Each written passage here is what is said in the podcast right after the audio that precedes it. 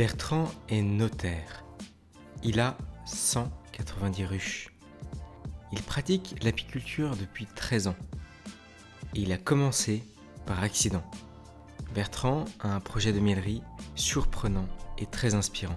Bonjour, c'est Guillaume et bienvenue sur Tribu Api, le podcast de mespremiersruches.com, le blog qui vous apprend l'apiculture de A à Z. Dans cet épisode, j'interview Bertrand Andet.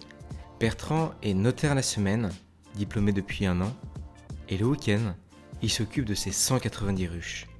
Bertrand est labellisé bio et il nous parlera de ses techniques pour maîtriser le varroa avec l'engagement. Bonne écoute. Donc bonjour Bertrand. Bonjour. Est-ce que tu peux commencer par te présenter, s'il te plaît? Alors je suis Bertrand Andé, donc je suis à la fois notaire et apiculteur. J'ai commencé euh, à avoir des ruches depuis 2010. Euh, là, j'en ai 190 qui sont en bio. Donc, je suis en bio depuis 2022. J'ai commencé ma conversion en 2021 et je suis en bio depuis 2022. Je pratique un petit peu la transhumance sur le miel de lavande. Quel type de ruche j'ai? Euh, je suis sur la ruche d'Adandicadre, un peu le standard dans notre secteur en tout cas. Moi je suis donc je suis basé en, en Saône-et-Loire, j'ai des ruches en Saône-et-Loire et dans le Rhône, et puis en Drôme pour la lavande. Euh, comment tu t'es formé? Alors j'ai pas de formation de base, en fait euh, la, ça s'est passé euh, un peu, un peu fortuitement, c'est-à-dire que mon grand-père avait déjà des ruches, et, et, il a arrêté parce que les ruches sont mortes, et en 2008, euh, c'est en allant installer, mon père est agriculteur, donc mon père a installé des vaches dans un pré où il y avait ces fameuses ruches qui étaient laissées à l'abandon.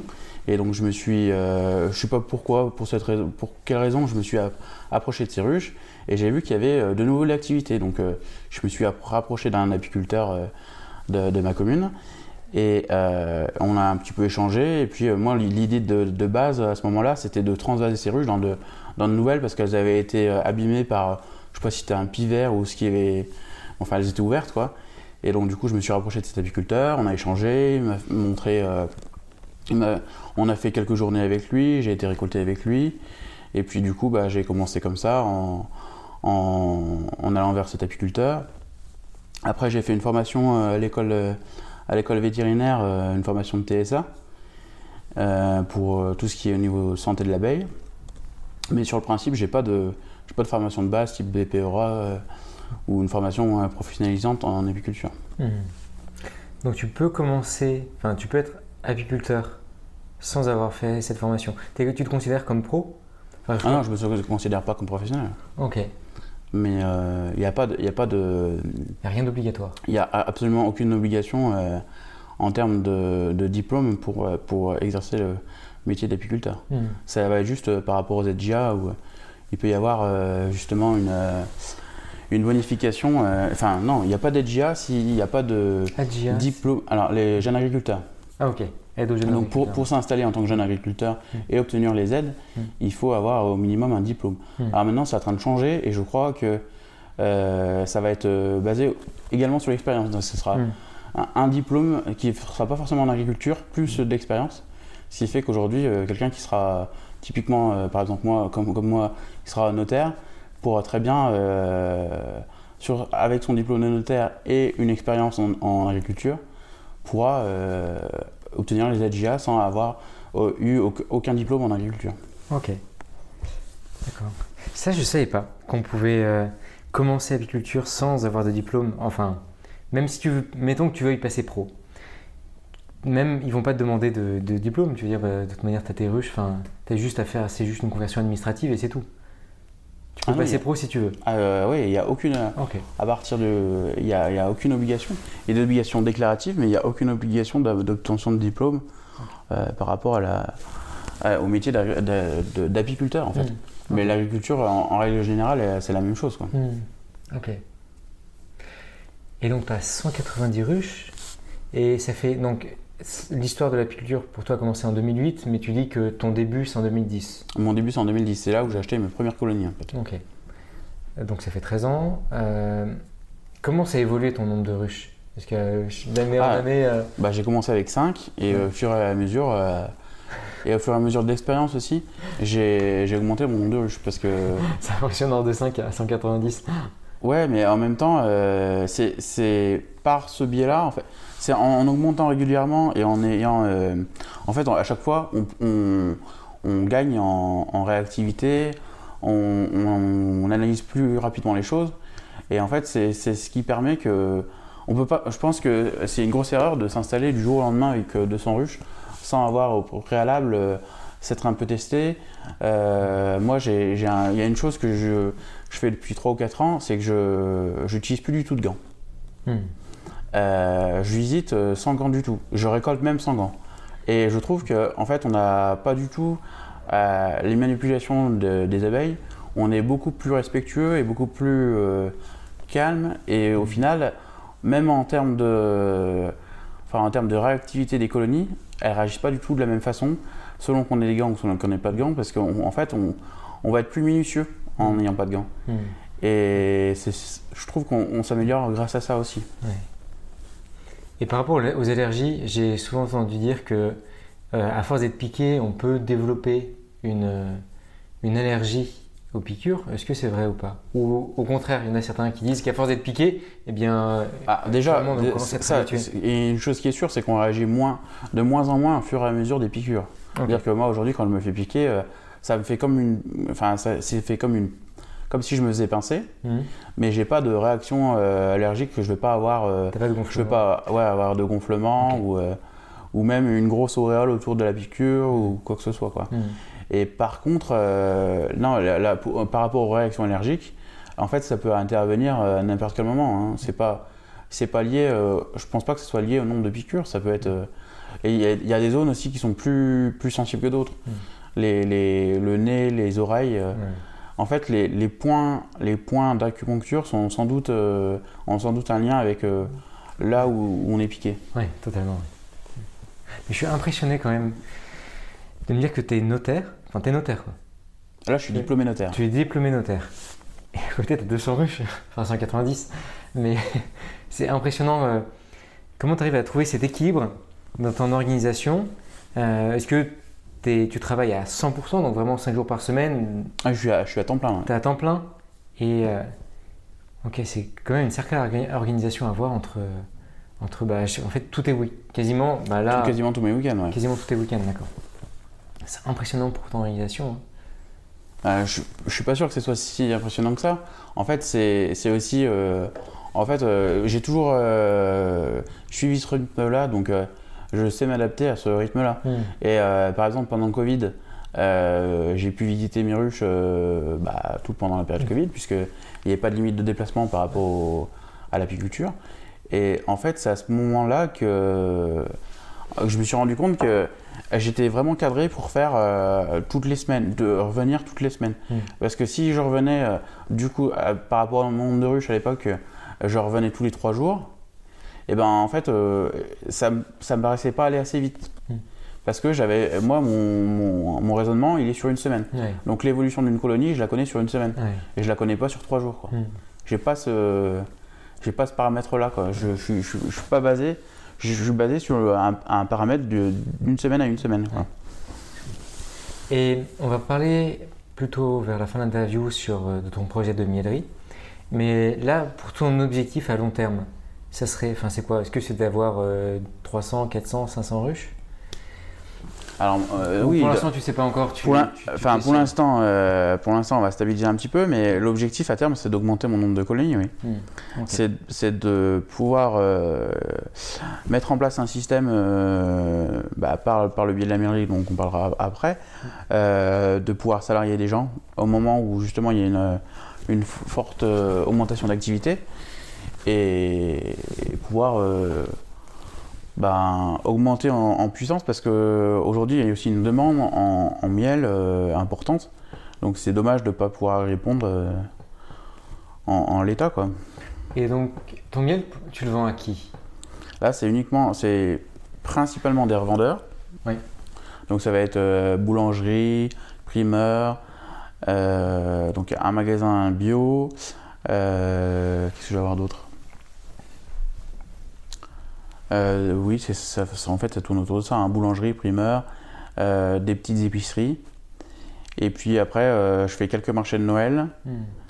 Euh, j'ai un jardin de cocagne à côté de chez moi, donc un système de maraîchage avec de l'emploi, de la réinsertion par l'emploi. Mm. Et donc ils organisent des marchés tous les fins de mois et et qu'est-ce qu'il y a d'autre? Donc oui, c'est surtout, revend- surtout revendeur. Donc, oh, Surtout revendeur. ouais. donc tu fais appel à un intermé- un intermédiaire qui lui s'adresse directement au consommateur. Et à part ça, tu fais quelques ventes directes Quelques par certains vendeurs. marchés. Ouais. Ok. Et est-ce qu'on peut parler du prix ou pas? Tu vends à combien ton kilo? Je sais pas si on- c'est le genre d'information qu'on peut, qu'on peut donner. Euh, alors ça va, ça va, c'est assez Oui, variable bah, euh, d'un revendeur à l'autre, donc euh, c'est ouais, c'est pas évident de. De donner une fourchette Ouais. Toujours questionné. En plus en bio.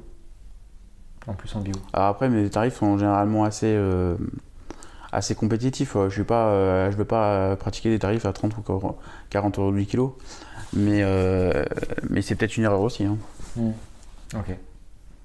parce qu'il y a d'autres d'autres marques qui ont été mis en place ou qui, qui pratiquent des tarifs très élevés et au final ben c'est peut-être euh, faut peut-être s'interroger parce que est-ce que c'est pas eux qui ont raison euh, dans le sens où en fait euh, ben, si on inclut tous les coûts euh, mis bout à bout en fait l'apiculture enfin la production de miel demande énormément d'énergie et énormément de, de coûts de coûts cachés Ouais. ou qu'on qu'on envisage à peine en fait.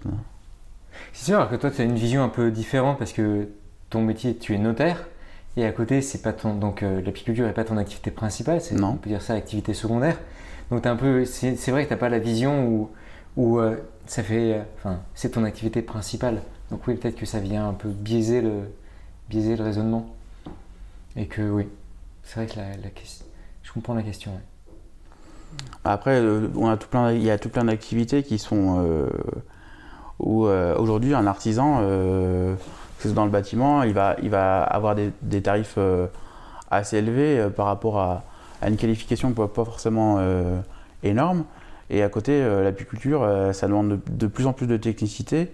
Et pour autant, finalement, le, le- le- la rémunération d'un apiculteur, elle n'est pas très élevée. Quoi. Hmm. Donc c'est bien de, de vouloir, de vouloir vivre euh, de sa passion, mais en même temps, euh, ben, il y a aussi une réalité économique euh, qui, est, qui est celle de, de beaucoup de, de personnes, c'est-à-dire que ben, il faut bien euh, rembourser son emprunt de crédit, enfin l'emprunt de sa maison, euh, des charges euh, liées aux enfants. Mm. Donc au final, euh, c'est soit, soit c'est l'épouse qui ramène un salaire confortable et, et l'apiculteur peut se permettre d'avoir des tarifs très raisonnables, Mm. mais est-ce que c'est la logique? Ouais, non. Je suis pas sûr. Non, non, c'est sûr. Et là, pour l'instant, donc avec tes 190 ruches, on va arrondir à 200, euh, qu'est-ce que tu vends? Tu vends donc du miel Est-ce que tu vends autre chose? Alors pour l'instant, c'est essentiellement du miel. ouais. D'accord. Donc euh, là, euh, je vais pouvoir, euh, j'ai envie de, de développer un petit peu le pollen. Et puis la propolis, parce que ça c'est quelque chose d'assez qu'on trouve naturellement, enfin qu'on produit naturellement, donc autant autant l'utiliser. Mais euh, ce sera, c'est- ça ira jamais euh, vers de la production de gelée royale puisque c'est complètement notre métier et c'est Mm. pas ce que je, ce dont j'ai envie de faire. Quoi. Tu vends des essaims aussi? Je vends pas des seins, non. Tu vends pas des Ok. Non. Très bien. Et donc, j'ai une question, c'est pourquoi ce chiffre de 200 ruches? Est-ce qu'à un moment, tu es arrivé à un chiffre supérieur et après tu es redescendu? Ou à chaque fois, c'est graduel? Donc de 5, après 10, après 20 Ah non, ça a toujours 15. été graduel. hein. Ça a toujours été graduel. Ouais. Ok. Donc on n'est pas, on est pour l'instant toujours sur une courbe qui augmente. Ouais. Ok. Oui, parce que là, actuellement, j'ai- j'ai 190 colonies, mais j'ai pas qu'un- 190 ruches de production. Il y a, il y a- il y a un grand max 150 ruches en production. Quoi. D'accord. Le reste, c'est des essaims, euh, des essaims soit à venir, soit qui sont, soit qui sont, qui sont, comment dire, Ah, qui sont à développer.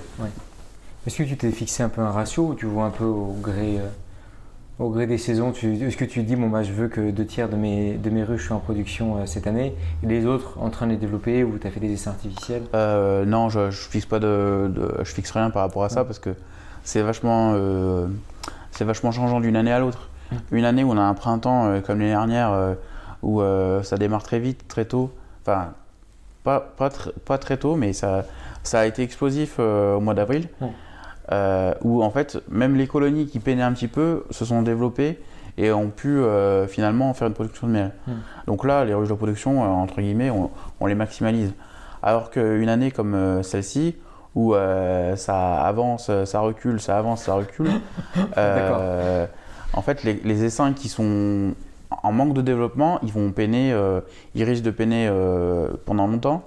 Et malheureusement, euh, à part nourrir for- fortement, ce qui n'est pas forcément mon objectif, ces essaims-là, ils n'auront pas forcément une production cette année, mais peut-être que l'année prochaine. Oui. Je suis allé les voir hier, mes ruches, enfin, mes quelques ruches. Et la semaine dernière, je me disais, cool, je, vais pouvoir, je regarde la météo, je dis, bah, c'est bon, je vais faire ma visite de printemps. Et hier, euh, c'est beaucoup trop froid, je fais, bah non, hors de question. Donc, je fais des petits travaux d'entretien autour du rucher, mais c'est vrai que parfois, je me demande quand est-ce que, quand, quand est-ce que ça commence, en fait. Et cette saison est un peu. Ouais. A, priori, la, la semaine prochaine, ça irait mieux. On, Ok. on va voir. Et comment tu t'organises Comment tu arrives à faire le suivi justement de tes ruches? Est-ce que c'est, euh, est-ce que tu utilises ben, un papier crayon Est-ce que tu fais des suivis sur Excel, sur Word euh, ou sur une application spécifique Alors, non, faire Pour l'instant, j'ai pas mis en place euh, de, de, de, de, de cahier ou de, hum, ou de registre euh, type. euh, les Rochers de Bessigny ont mis ça en place un- avec euh, un système de code barre sur chaque ruche. Mm. Euh, ça, j'ai pas encore mis ça en place. J'y ai réfléchi à un moment donné et après, je me suis dit non, mais ça, ça ira peut-être pas. Pour l'instant, ce que j'utilise, c'est uniquement les toits des ruches Hmm. où euh, je marque avec un, marqueur Posca euh, euh, ce que j'ai repéré, euh, si j'ai repéré des choses la dernière, la, der- la dernière intervention. Donc ça va être l'âge de la reine, ça va être euh, le développement de la colonie, ça va être est-ce qu'il y a des choses à repasser sur, sur des colonies à repasser, est-ce que est-ce qu'elle est en manque de développement, est-ce qu'il y a beaucoup de varroa à un instant T, Hmm. Ça je change de deux choses là. Est-ce que c'est une euh, reine à changer aussi Mm. Ça, fait partie des choses que je marque euh, sur mes toits. ouais. Hmm. Ben, petite parenthèse par rapport au, au suivi. Euh, il y a un apiculteur que j'ai interviewé qui s'appelle Damien, qui a développé une application gratuite en plus de suivi des ruches qui s'appelle Bicube. Et là aussi, ils ont un peu le même système. C'est pas un code barre, c'est un QR code. Chaque ruche a son QR code. Tu viens avec ton téléphone, tu scannes et après tu as ta fiche d'intervention. Et et il y a un très bon. Enfin, l'application, je la trouve géniale. Euh, tu peux l'utiliser sur téléphone, mais c'est pas vraiment. C'est un peu. C'est une. euh, comment dire C'est pas une application à proprement parler. Si tu vas sur un site internet et après tu as l'interface d'une application et tu peux faire ton, ton suivi sur l'ordinateur. Et, euh, et là, il, y a des, il est en contact avec le syndicat de Rocamadour et des apiculteurs pros justement pour implémenter, pour intégrer Bicube dans leurs exploitations. Voilà, donc à un moment, il faudrait que je, t'en- enfin, je te montrerai un peu si tu veux. Ouais. Le parle. seul problème de genre de, de système, c'est la gestion d'un téléphone avec, euh, avec les mains dans la ruche. Quoi. Parce que on a quand même beaucoup de propolis. Et. Lui, ce qu'il fait, il a une- un étui. D'accord. Il a un étui euh, où il peut euh, taper directement sur son téléphone et lui, il a en, aux alentours, il a 10-15 ruches. Mais je pourrais lui en parler, mais c'est lui, il est, enfin, son métier à la base, c'est développeur web. Et à côté, il a développé ce projet depuis un ou deux ans, et, et c'est, enfin, j'aime beaucoup. À chaque fois, quand il y a des demandes d'évolu- d'évolution, il, les- il les intègre très rapidement, et en fait, il le fait ça gratuitement, en fait. Je trouve ça impressionnant. Donc oui, je te, je te montrerai. Après, je, je trouve que les, les applications, ça peut être vite un piège parce que de ne pas perdre finalement trop de temps là-dessus. Hmm. Après, euh, l'intérêt, et notamment euh, ce qu'a mis en place les Rochers du Bassigny, là, Mm. c'est le fait de pouvoir avoir une des, des rennes. Hmm. Et donc, du coup, euh, celui qui est éleveur et Mm. qui veut estimer l'évolution de sa colonie par rapport euh, à une lignée de filles, par exemple, Ah oui. et là, ça peut être intéressant, effectivement. euh, Bah, de pouvoir comparer des filles, Il se euh. base sur, la, sur le site euh, où en fait quand tu, tu mets tes codes de rennes, tu peux les mettre directement sur son site. Il y a une sorte d'intégration entre l'un et l'autre. Mais oui, je comprends. D'avoir ce suivi entre bah oui mère-fille. Mère-fille et, puis après une division et enfin d'avoir un suivi de ses, de, de, de, ses filles et de les comparer. enfin oui, comparer des, des, filles de plusieurs lignées différentes. Et puis ça permet de faire des pesées aussi parce qu'ils ont intégré une balance avec. Ok. Des balances de hausse, pas de pas de la ruche. Hein. Ok. Au moment de la récolte, quoi. Au moment de la récolte, et après tu dis, bon, bah, telle reine a produit tant de miel. C'est ça? C'est ça, ouais. ouais. Alors ça, ça, oblige à avoir. Euh, à systématiser. Euh, à systématiser, euh, avoir les, les, mêmes poids de hausse, les mêmes poids de ruche, parce que sinon c'est compliqué. Ouais. Moi, souvent on dit ça, qu'il fallait. même quand je choisissais, un, je choisissais un type de format de ruche ou un type mhm. de bois, il fallait se, se référer à ça, parce que même si on fait une pesée pendant l'hiver, eh bien le, ah si on compare deux ruches, mais qui ont des bois différents entre c'est, c'est, compliqué, ouais. Et euh, j'avais une question au cours des dernières années. Comment ta pratique de l'apiculture a évolué? Qu'est-ce que tu fais différemment? Alors, euh, donc au départ, moi, je suis parti sur des, des ruches 12 cadres. Donc ça, j'ai rapidement évolué sur des rouges 10 parce que c'était quand même beaucoup plus simple à manipuler. Mmh. Et puis, euh, donc ça c'est depuis 2012 euh, ou 2013 que j'ai changé. Et euh, bah, mon évolution principale c'est la mise en place du, du cahier des charges bio. Et en fait, c'est ce qui s'est passé, c'est que en 2019-2020, je trouvais que les traitements à base d'amitrase étaient plus assez efficaces ou, pas assez efficaces. Euh, et du coup, je me suis dit, bah, en fait, euh, il faut trouver peut-être une, autre solution. Et l'autre solution qui me paraissait la plus adéquate, en fait, c'est l'encagement des rennes. Hmm. Donc, euh, donc encagement des rennes plus siloxélique. Hmm. Et donc, du coup, j'ai mis ça en place sur mon exploitation. Et alors, c'est assez lourd à gérer parce qu'il faut encager toutes les rennes et donc, du coup, ça prend énormément de temps. Mais par contre, ça a un avantage énorme, c'est que les colonies, elles repartent elles repartent beaucoup plus belles euh, et beaucoup plus tôt en saison euh, suite à l'encagement. ça permet aussi de, changer les rênes parce que malgré malgré tout on a toujours un peu euh, la main légère des fois en se disant bah, cette reine là elle est un petit peu âgée mais finalement le couvain est, pas, assez beau et donc du coup on la garde et puis finalement quand on l'encage on se dit bah c'est dommage et puis, euh, en fait, euh, la reine, euh, la reine survit pas à l'engagement, en fait. Il y, a certaines colonies qui suppriment la reine quand elle est trop. D'elle-même, elle supprime la reine quand elle est encagée. Et généralement. Est encagée Ils arrêtent de la nourrir elles arrêtent, Je ne sais pas comment ça se passe exactement, mais c'est assez, c'est assez facile à voir en sens où quand les reines sont marquées, on voit de, quelle année elle, elle provient. Et en l'occurrence, toutes les reines de plus de deux ans, deux ans et demi, enfin, qui ont plus de deux saisons, en fait, généralement, elles, passent, elles, survivent pas à l'engagement.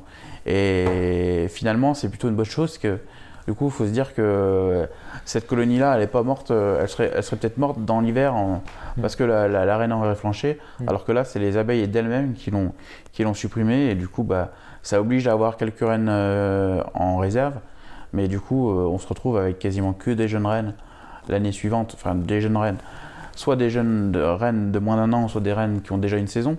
Mais euh, du coup, ça, ça, ça dynamise énormément les, les, colonies.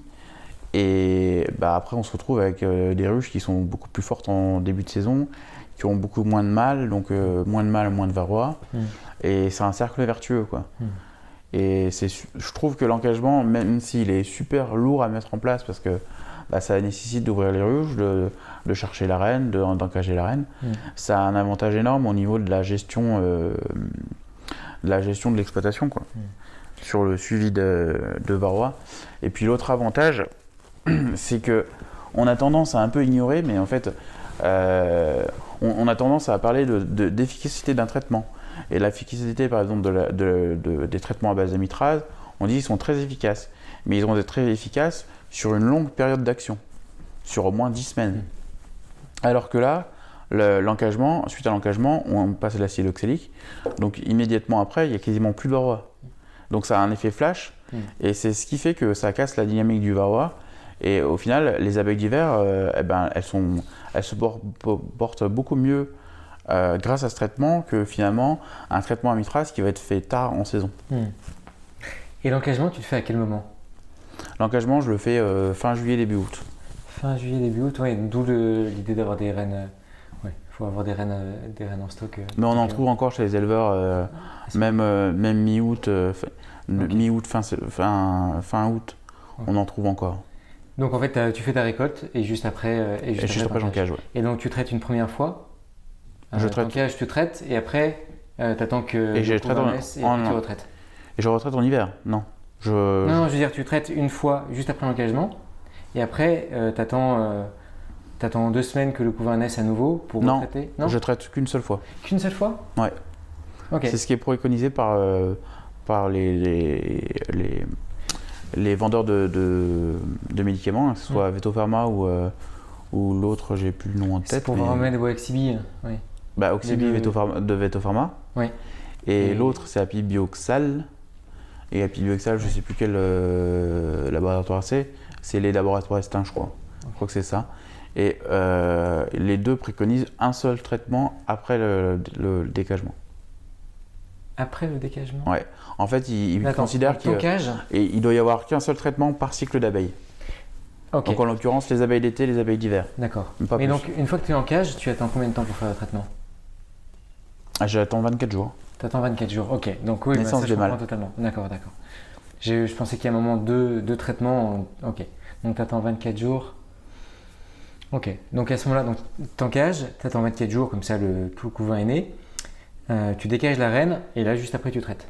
Juste Avec après, je euh, traite, ouais. 5000 litres euh, par, par. Ouais, par, par dégoûtement, ouais. Ok. D'accord. Et en Et hiver ça peut, ça être combiné aussi avec un, un prélèvement de un prélèvement de couvain, puisque du coup, comme la reine euh, s'arrête de pondre, il y a, plus de nécessité d'avoir spécifiquement du couvain dans la ruche. Hmm. Et donc, du coup, on peut également faire des essaims à cette période-là. C'est notamment ce que les Italiens font. euh, Hmm. Souvent, ce qu'ils font, ils, utilisent- ils prélèvent, du- ils retirent du couvain euh, à ce moment-là. Hmm. C'est très simple comme méthode. Et en hiver, tu traites ou pas? En hiver, je retraite une fois, ouais, Tu retraites une fois, ok. hors couvain, quoi. Vers euh, fin décembre. euh, Fin décembre, début janvier. Ouais. En fait, ça, su- ça, ça suit souvent le, le cycle des, la, de la croissance des jours, ou Mm. la décroissance des jours. Ouais. Et en fait, euh, souvent, c'est vers fin décembre qu'on est à peu près sûr de ne pas avoir de couvain. Quoi. Ok, Enfin, en, en- dans notre région. Très bien. La méthode d'engagement, en plus, en traitant une fois, ça m'a l'air plutôt. Enfin, ça a l'air plutôt simple en plus. Plus simple que, ce que, des... enfin, que les autres méthodes dont j'avais entendu parler. Non, c'était par exemple, tu prends une fourchette et tu. Vraiment, tu, Alors tu ça, je, grattes. ça, ça, je l'utilise aussi pour... euh, J'utilise sur euh, les ruchers euh, qui sont sur... Enfin, le rucher, en l'occurrence, qui sont sur la lavande. Euh, je récolte, je gratte le couvain, puisqu'il y a quasiment plus de couvain. Mm. Et le peu de couvain qu'il peut y avoir, euh, de toute façon, il est forcément infesté de varroa. Mm. Donc, euh, plutôt que s'embêter, je gratte le couvain. Et là, je passe un traitement, je fais, je fais un traitement acédo-salique. Ok. D'accord. Il faut gratter profondément ou pas? Ou de manière superficielle pour ouvrir tous les opercules? Euh, je gratte, euh, non, il faut pas profondément. En fait, j'utilise la même fourchette qu'on utilise pour des operculés. Oui, c'est ça, oui. Mm. D'accord. Après, euh, quand on y retourne une semaine après pour vérifier, euh, on voit bien que elles ont, elles- ça, les peine quand même. hein, euh, elles, ont quand même énormément, enfin, elles ont quand même euh, tout nettoyé euh, le cadre et elles rabotent, euh, elles rabotent euh, plus que plus que d'habitude quoi. hein. Il y a vraiment, euh, il reste vraiment que un petit, que la marque de le- de l'opercule, mais pas. euh, elles ont retiré plus que ce qu'elles font d'habitude, quoi. hein. D'accord. Ok. Par rapport à l'échec ou les échecs que tu as pu avoir depuis donc, tes 13 ans de pratique, Euh, je pourrais pas dire que j'ai vraiment eu de gros échecs. Après, euh, il y a plein de petits. C'est plus un enchaînement de petites, erreurs qui font que on essaie de s'améliorer, quoi. Euh, bah, par exemple, en 2021, il y a des ruches qui sont à passer à deux doigts de mourir de faim. Bah, par exemple, euh, là, j'y fais beaucoup plus attention euh, en ce moment, par exemple. Euh, Il y a des petits échecs euh, type euh, des choses toutes bêtes, mais par exemple, lors de la récolte, ça m'est arrivé des, années de récolter du pollen et de le trouver trop compact. Et de me dire, bah tant pis, il a pris l'eau, je vais le laisser aux abeilles. Et en fait, ce, qui, se passe, c'est que si on, on donne du pollen à une colonie qui est orpheline, automatiquement, elle tourne bourdonneuse très très rapidement. Parce qu'en fait, ça déclenche la ponte des, des abeilles Ouais. et euh, en, en très peu de temps, elles deviennent bourdonneuses. D'accord. Enfin, est-ce que tu as, d'autres, t'as eu d'autres échecs à part des morts de faim et. Bah, D'autres échecs, euh, ça peut être des hivernages qui ont, qui ont été, qui ont été peut-être pas assez, qui étaient pas assez lourds. Ça va être euh, des colonies qui, sont, qui ont peut-être été hivernées trop petites. Mm. Bon, après, on essaie de, de- j'essaye de- d'en tenir compte euh, au fur et à mesure des, des années. Quoi. Et jamais tu as eu un moment où tu as perdu un quart justement de ton cheptel C'est jamais arrivé. euh, Non, c'est jamais arrivé de perdre euh, autant de, autant de colonies. ouais. Parce que comment tu as fait pour trouver euh, tes emplacements pour le rucher? En plus, en étant labellisé bio, tu dois respecter. Enfin, ça fait partie cahier cahier des charges d'être dans une, dans une zone avec des agriculteurs certifiés bio à côté. Alors, euh, certifié bio ou, euh, ou de qui font de l'élevage. Ah, ou qui font l'élevage, En fait, il faut pas qu'il y ait de culture euh, conventionnelle euh, à proximité. D'accord. Et comment tu as fait pour trouver ces endroits-là? Est-ce que tu as regardé sur une carte Alors, euh, hasard? dans mon secteur, en fait, il y a beaucoup de zones. On est vraiment dans une zone d'élevage Mm. où il y a peu, de- peu de cultures conventionnelles, type colza, tournesol, enfin de plantes mellifères en tout cas. Donc, on n'est pas tellement dérangé pour, euh, pour mettre en place le cahier des charges bio. Et pour les ressources à côté, comment tu as su que c'était un bon endroit pour mettre tes ruches Bah, après, c'est regarder euh, où est-ce qu'il y a des acacias. Ouais. Et ça, c'est quand même, euh, dans notre secteur, c'est quand même une euh, hyper importante parce que s'il y a de l'acacia, euh, on va avoir une bonne saison. S'il n'y a pas d'acacia, euh, généralement, c'est une mauvaise saison. Mm. Euh, puis après, c'est de, de regarder s'il y a des ressources en eau à proximité, type un petit cours d'eau, euh, même, même pas forcément une rivière, mais simplement, euh, euh, oui, des petits, petits cours d'eau qui passent à proximité pour avoir qu'elles aient de, de- l'eau constamment. Et puis après, c'est des zones généralement qui sont. On a beaucoup de, on a une, partie qui est en viticulture dans notre secteur. Et l'idée, c'est de, de se mettre au-dessus de, ces zones-là parce qu'on bénéficie de l'ensoleillement, mais dans le même temps, euh, bah, on n'a pas le, le traitement de, des, des, vignes s'il y en a. Et puis, euh, c'est des zones généralement qui sont un peu euh, presque laissées à l'abandon dans le sens où, c'est des zones de, friches où, où on va avoir de l'acacia, de, des ronces, sou- souvent du châtaignier, et donc euh, du coup euh, des zones qui sont finalement assez mellifères. Ok. T'as déjà eu des vols de ruches? Ouais, ça m'est arrivé en 2018, euh, je me suis fait voler deux ruches. De ruches? Deux ruches qui étaient en plus euh, les plus éloignées du rucher. quoi. Ok. Et, de- et depuis, t'es. euh, Enfin, Pour l'instant, j'ai pas, euh, j'ai pas, non, pas eu de nouveau vol depuis. ok. Deux ruches, ça va. Comparé à. Enfin, j'ai souvent sur le groupe Facebook d'apiculteurs et il y en a qui racontent euh, mais qui se font voler euh, des dizaines de ruches. C'est assez impressionnant. Et des dégradations, t'en as eu? Euh, des dégradations, non, pour l'instant, j'en ai jamais eu. ouais. D'accord. Et par rapport aux investissements ou matériel que tu utilises en tant qu'apiculteur, de quoi tu es particulièrement content? Alors l'investissement que j'ai que je regrette le moins au final, c'est l'achat d'un pick-up. Parce que du coup j'ai acheté un pick-up aménagé, donc aménagé avec un plateau euh, à l'arrière. Et euh, ben, ça m'a coûté un bras quand je l'ai acheté, mais par contre euh, c'est ça permet d'avoir énormément de place à l'arrière pour pouvoir charger des ruches, des ruches ou des hausses. C'est aussi ce qui m'a permis de pouvoir augmenter mon, de, enfin, augmenter mon cheptel parce que bah, c'est plus simple euh, de déplacer des colonies avec un matériel adapté. Euh, pour euh, récolter, c'est aussi pratique.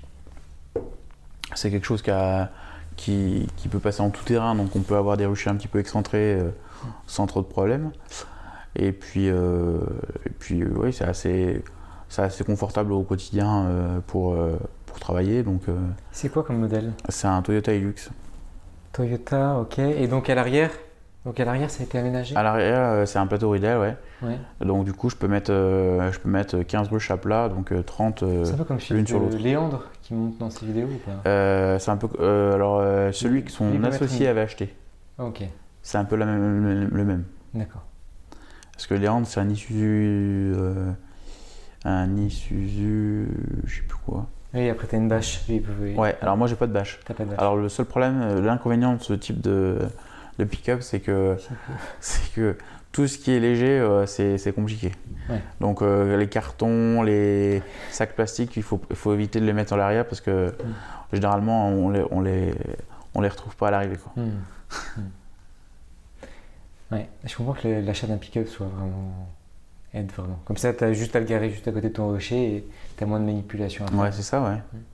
T'as jamais eu de problème de dos? Justement, à force, avec 200 ruches quand même, avec les. Si, ça m'arrive, ça m'arrive euh, des fois, ouais, mais euh, bon après j'essaie de, de- j'ai essayé d'adapter les ruchers justement, de ne pas avoir de, des ruches et palettes, Mm. mais plutôt des ruches euh, qui sont installées sur des, des chevrons euh, à 40 cm du sol. Mm. Mais après, après il faut essayer de pas trop d'aller d'être raisonnable un petit peu, mais euh, c'est pas toujours évident. Ouais.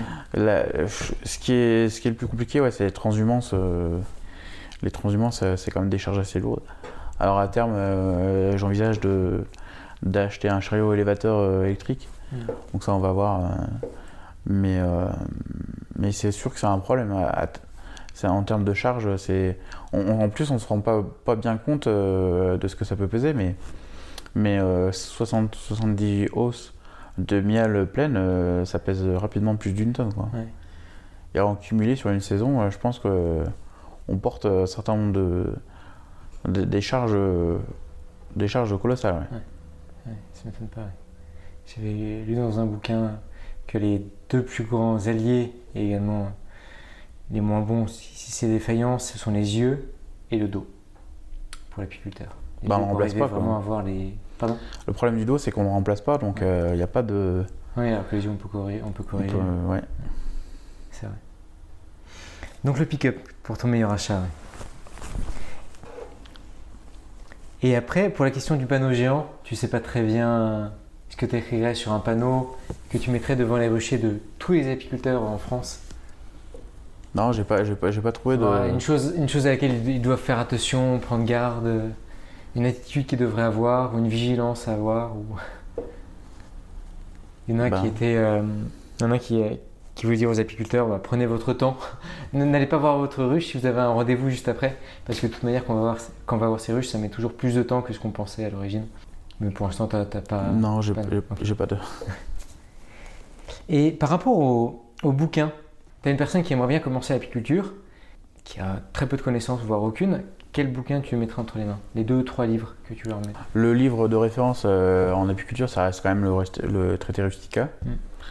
où là on a tout. Alors après, c'est pas un bouquin, euh, c'est- plutôt quelque chose, c'est pas forcément quelque chose à lire euh, d'une traite, c'est plutôt quelque chose qu'on va aller chercher en fonction de ce qu'on a besoin. Mm. Et après, moi quand j'ai commencé l'apiculture, euh, mon grand-père, donc c'était mon grand-père qui avait des ruches, et du coup il avait quelques bou- bouquins d'apiculture. Il m'a donné euh, le, livre de- d'Édouard Bertrand qui s'appelle La conduite du rucher. C'est un livre qui est du début des années, du début du, du 20e siècle, donc euh, 1903 je crois, il a été publié la première fois. Et au final, c'est assez impressionnant parce que l'apiculture n'a pas tellement évolué. Alors, il n'y avait pas le varroa à l'époque, mais euh, au niveau de la conduite des ruches, euh, le nourrissement existait déjà, alors que on a l'impression aujourd'hui que c'est quelque chose de délirant, mais en fait, euh, ça existait déjà au, au- au- au fin 19e. Euh, Il y a, il y a la- la- le travail au rucher, euh, la- les connaissances des reines des colonies, euh, c'était déjà acquis. Euh, il y a- il y a- ça a changé par rapport à tout ce qui, tout ce qui tourne autour du varroa, Mm. mais sinon, euh, le- la quasi-totalité des éléments euh, sont à, l'intérieur. Et alors, il n'y a pas de varroa, mais par contre, il parle de, de l'acarien, d'un autre acarien qui s'appelle le, qui, qu'ils appellent le pou de l'abeille, qui est à la même, euh, sous la même forme, qui n'existe plus a priori, euh, notamment suite au traitement varroa, mais qui était à l'époque présent dans, les, dans les colonies. D'accord. Donc il y avait un varroa avant. euh, Ok. Il y avait, un, ac- il y avait déjà un acarien ouais, qui, qui se fixait les- sur les abeilles Mm. avant l'arrêt du varroa, Hmm. mais qui, avait, euh, qui était beaucoup, euh, était beaucoup moins parasitaire et qui était qui était indigène à l'abeille, donc qui sans problème. Quoi. C'est un peu. l'abeille était son hôte naturel, comme le varroa, elle était, enfin, lait pour. La piscerana. La piscerana, voilà. Ok. Donc, euh, j'ai note donc, euh, le Russica, donc le bouquin d'Edouard Bertrand, La conduite du rocher. Est-ce que tu en aurais un autre? Euh, Non, j'aurais pas. Non, je pense que le, traité Rustica, on a quasiment tout. Hein, mm. C'est quasiment. Après, il y, a tout... il y a toujours des bouquins qui peuvent s'adapter au rythme de la leçon qui sont assez intéressants. Le livre de Jean Yondé, mois par mois, si je ne dis pas de bêtises, qui est assez intéressant. Quel conseil tu donnerais à une personne qui veut se lancer dans l'apiculture? Quel conseil il devrait écouter et quel conseil il ne devrait, enfin, qu'il ne devrait surtout pas écouter comme conseil? Alors les conseils qu'il faut, ouais, euh, le premier conseil, je pense que c'est la formation en fait. Il faut, il faut d'abord se former avant d'acheter une ruche, voire euh, aller à des formations pratiques et après acheter une ruche, euh, une ou plusieurs ruches. Mm. Mais en tout cas, commencer par la formation. Je pense que c'est la base et la, pratique de l'apiculture est de plus en plus technique. Donc euh, c'est un peu malheureux de ne pas pouvoir, euh, de pas connaître. Euh, moi, j'ai, en tant que technicien sanitaire apicole, maintenant je ne suis plus, mais j'ai fait des visites avec des apiculteurs. Je leur ai montré leurs rennes. Ils n'avaient pas vu leurs rennes, de, ils connaissaient, enfin, ils n'avaient jamais vu de rennes de leur vie presque. Oh. Et donc je trouve ça un peu, un peu grave de pas, de vouloir faire de l'apiculture sans ouvrir ses ruches, sans en se contentant de mettre des hausses, je pense que c'est pas ça l'apiculture. Quoi. Je pense que l'apiculture, c'est de, d'ouvrir de, sa ruche, de savoir lire euh, bah, à quel niveau de développement elle est, euh, comment, euh, qu'est-ce qu'il y a comme problème, s'il y a un problème. Mm. Et, ça passe d'abord par la formation et ensuite d'acheter des ruches. Pas, acheter, pas acheter une colonie et ensuite de s'intéresser à la formation. Quoi. C'est la première fois vous voyez une reine. Tu as vu vraiment des personnes qui, qui avait euh, quasiment aucune connaissance en apiculture? Bah, Très peu en tout cas. J'ai déjà échangé quelques apiculteurs comme ça, où ils me disaient euh, j'avais ah, j'ai 20 euh, ruches, j'en ai perdu 10, bon bah ok, bah, je, vais, je, vais, me refaire. Et j'ai du mal avec ces raisonnements où, pour moi, à partir du moment où tu perds des ruches, très bien, mais pour moi, il faut étudier un peu.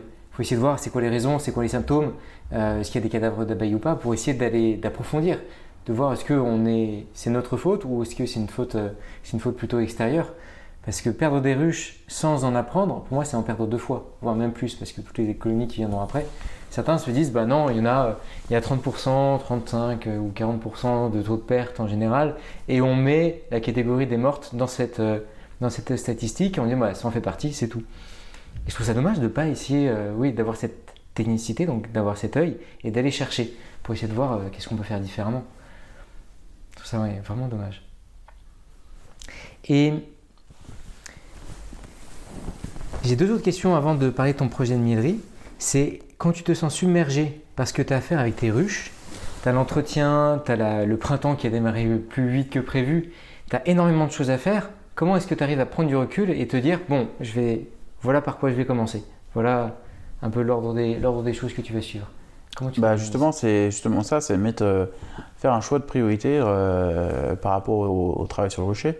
Donc typiquement, euh, si je suis dépassé par l'herbe, par exemple, je considère que vaut mieux être dépassé par l'herbe que dépassé par l'évolution des colonies.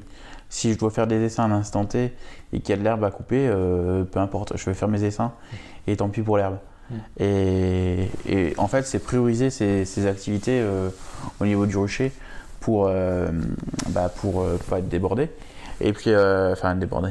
Ça n'empêchera pas d'être débordé, mais en tout cas, de pas pas se faire dépasser par l'évolution des colonies et d'avoir des colonies qui finissent dans les arbres. Et puis justement, bah, c'est d'essayer justement d'anticiper au, maximum, donc de préparer un peu ces ruches en amont, d'avoir des cadres, des cadres en, amont de près, déjà cirés. Et puis ça va être aussi, euh, moi j'essaie d'anticiper au niveau de tout ce qui est sémage. J'essaye parce que c'est pas, pas parfait, c'est perfectible. Mais en tout cas, euh, euh, une colonie qui est forte à un instant T, s'il n'y a pas une mielée en face, je vais par exemple la ponctionner en faisant un essaim avec. et je vais avoir le fait que j'utilise l'encagement et que j'ai un point d'orgue, c'est de, de travailler beaucoup avec des jeunes rennes.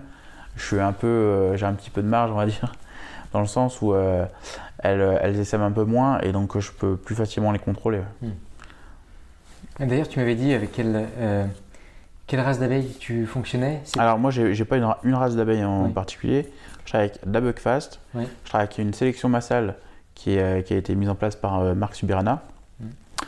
Et je travaille également avec des éleveurs qui travaillent en buck, euh, en Buckfast avec des mâles caucasiens. D'accord. Et pour ça, dans un même rucher, tu peux avoir plusieurs races. Dans un même rucher, je peux avoir plusieurs races. ouais. D'accord. Et il n'y a pas un phénomène de métissage euh, qui peut se faire? Alors après, moi, je, je, je travaille des éleveurs. Je n'élève pas pas. Oui. Donc en fait, euh, j'ai pas trop ce problème. euh, alors après, il peut y avoir un métissage, mais ben, euh, moi je m'adapte, je m'adapte à ça quoi. Et toutes tes reines, à chaque fois, tu laisses pas, enfin, tu laisses pas les abeilles élever leurs propres reines. Chaque, à chaque fois, Non. tu fais en sorte. Oui. Je- je- je- soit je, soit j'utilise des rennes vierges, Mm. soit j'utilise des rennes fécondées, mais ne- je, j'incorpore forcément euh, un produit d'élevage. ouais. Ok. Tu dois en commander un stock énorme de reines. Ben, pas un stock, non, mais, euh, Ah ouais. mais euh, oui, j'en commande une- 200 sur la saison à peu près. 200 sur la saison, oui. Ok.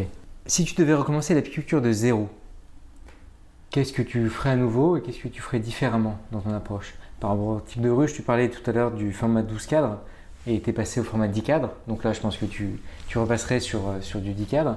Est-ce que tu ferais des choses un peu différemment que ta manière de pratiquer aujourd'hui? Bah, je pense que l'essentiel, c'est la formation pratique. Euh, Après, euh, après qu'est-ce que je changerais? Je sais pas si je changerais des choses.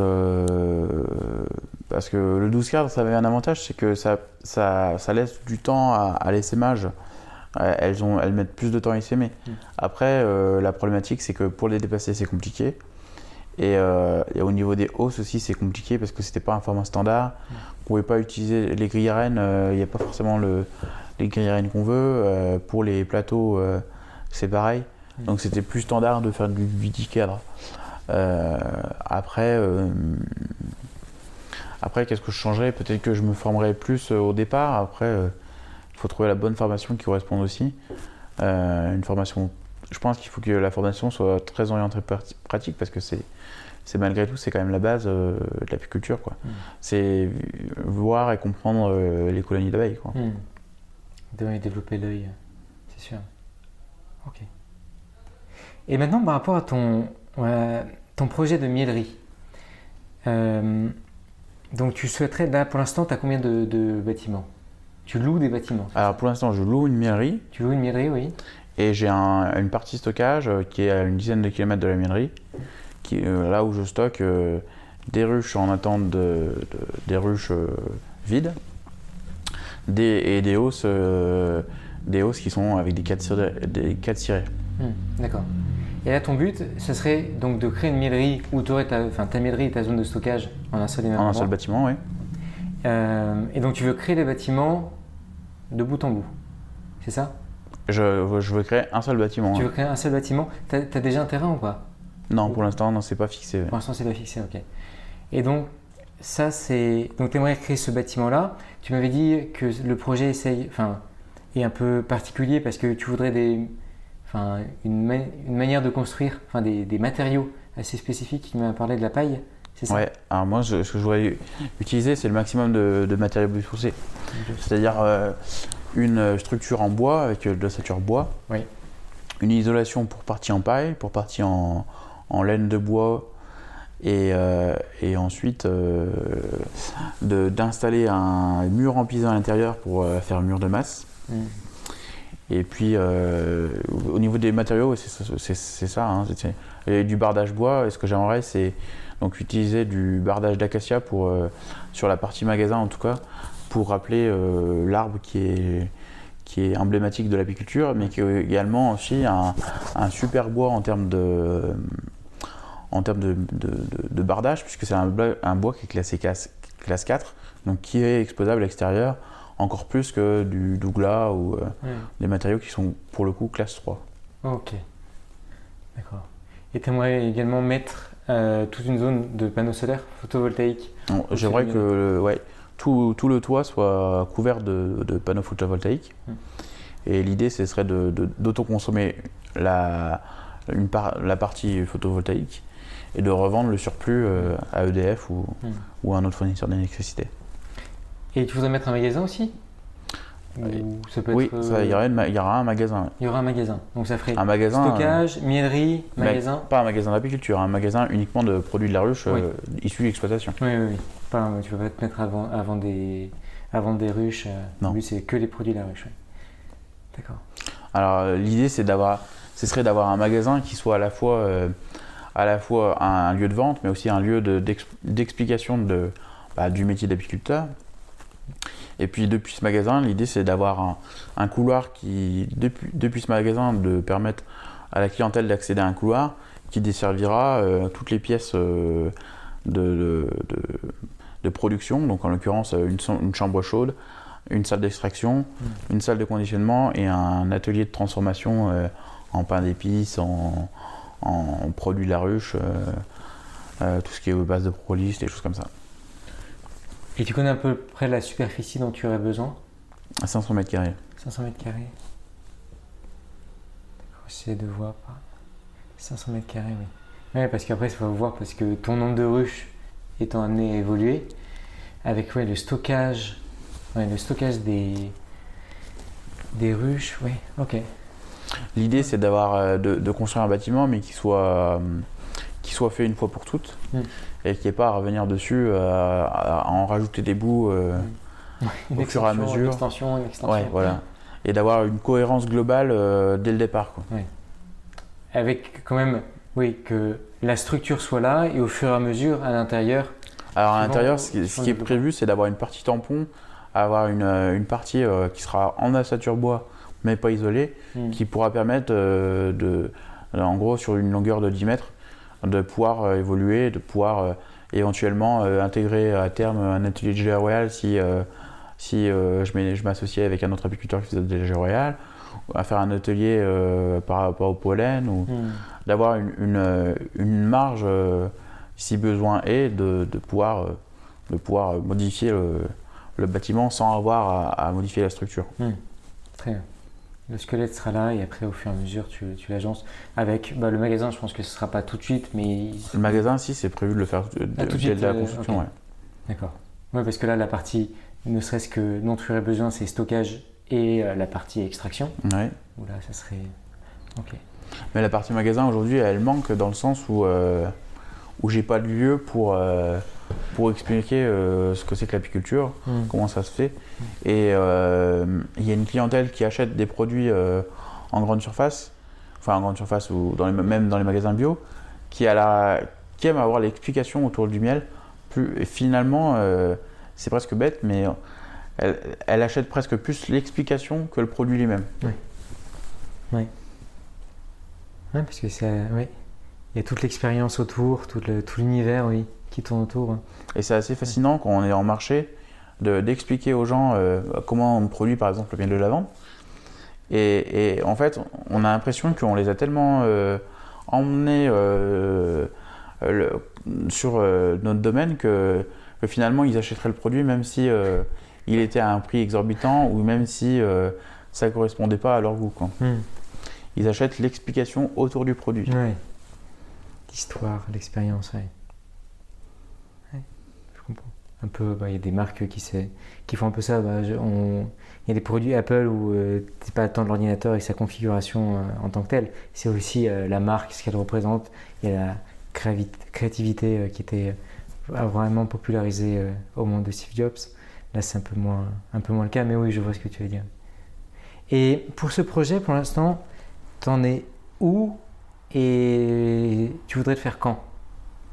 Ah, euh, pour l'instant, j'en suis à, à attendre des devis de- des entreprises. Hmm. J'ai déjà une partie des devis, mais pas, pas tout. T'as fait ton cahier des charges déjà? Mon cahier des charges. euh, Pour dire ce que tu voudrais dans le bâtiment, Ah oui, euh, oui, tes oui. besoins en électrique. sûr, ouais. Et, euh, et donc là, j'en suis à, donc à, ben, en phase de, de devis. Hmm. Et euh, l'idée, ce serait de commencer la construction en 2024. Ok. D'accord. Et avec la partie de lever des fonds, donc tu m'avais parlé de la plateforme Mimosa pour lever des fonds. Donc euh, oui, c'est en- c'est encore, euh, encore en cours là. Ouais. Euh, donc l'idée c'est de lancer un- une campagne de financement participatif pour, pour financer une partie de la, de la construction de la minerie. Ok. Et, et est-ce que tu aurais besoin de contacts ou autres Des personnes qui s'y connaissent en construction ou une personne avec qui tu voudrais t'associer Est-ce que tu aurais une demande particulière à Alors, à l'associ- faire euh, L'association, euh, je suis pas fermé à l'association et ça y a pas de souci. Euh, pour la construction en tant que telle, euh, j'ai pas vraiment besoin de. Moi, j'ai fait un peu le tour de. de- j'ai essayé d'aller voir aussi euh, ce qu'on qu'ont fait d'autres apiculteurs. Pour l'instant, un bâtiment qui intègre tous ces paramètres-là, c'est-à-dire une construction bois, l'installation de panneaux photovoltaïques et un magasin de vente sur place, euh, j'ai pas trouvé de, de- euh, qui intègrent tous ces paramètres. ouais. Et l'autre, point que, que je, je voudrais mettre en place par le biais de ce bâtiment, c'est de, mettre en place le réemploi du verre. Ça, c'est une chose assez im- importante euh, en termes de, de dépenses énergétiques euh, bah, sur, sur le- la dépense globale d'une exploitation. Et, et c'est, je trouve énormément dommage d'avoir à, à recycler du verre alors qu'en fait on pourrait le réemployer euh, Mm. en mettant en place euh, un circuit de, de, de collecte du verre à chaque, à chaque fois qu'on livre du, du miel. Hmm. Et je trouve dommage de ne pas le mettre en place. Et justement, c'est dans ce bâtiment, j'aimerais avoir une salle spécifique pour le lavage du verre et pour euh, faciliter le remploi avec un outil adapté. Hmm. D'accord. Donc les personnes viendront avec leur propre pot de verre Enfin, avec les pots de verre non, de, justement. vendus. Non, non, l'idée c'est de. Actuellement, euh, j'ai des, j'achète des pots verts Oui. en palette. Oui. Le prix a explosé avec le coût de l'énergie. Et euh, ce que je voudrais, c'est mettre en place au fur et à mesure. Donc, euh, moi, actuellement, je livre mon, mon miel à des revendeurs, de laisser à disposition mes caisses, que, des caisses en plastique que j'utilise pour la livraison, Mm. leur laisser sur place pour qu'ils collectent, eux, les verres euh, des précédentes ventes. Et que du coup, à chaque fois que je retourne livrer, je récupère une partie du verre que j'ai déjà, Mm. euh, Ok. que, j'ai, que les, les clients ont ramené au magasin. D'accord. Et l'idée, c'est qu'à terme, du coup, ce verre ne soit plus euh, recyclé, mais réemployé, Oui. sachant que le réemploi, même si c'était par le biais d'un intermédiaire qui collecterait ce verre pour le nettoyer, pour le remettre dans le circuit, le, le- le- le ratio, euh, le ratio entre le recyclage et le réemploi, c'est de 1 à 5. Ok. Donc en fait, le recyclage consomme 5 fois plus d'énergie que le réemploi. D'accord. D'accord. En incluant oui, le transport, le fait de stériliser, enfin de nettoyer, donc stériliser. Ouais, l'énergie euh, Ouais. qui est nécessaire à- à- au nettoyage du verre euh, Ouais. pour le réemploi. ouais. Encore plus avec les coûts énergétiques qui ont augmenté, donc du coup ça crée, Ouais. des, ça crée des écarts en plus- encore plus importants. Ça t'est venu d'où cette idée pour le verre?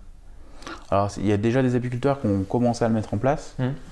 mais, euh, mais de, de façon. euh, de, sur des petites unités. quoi. Mhm.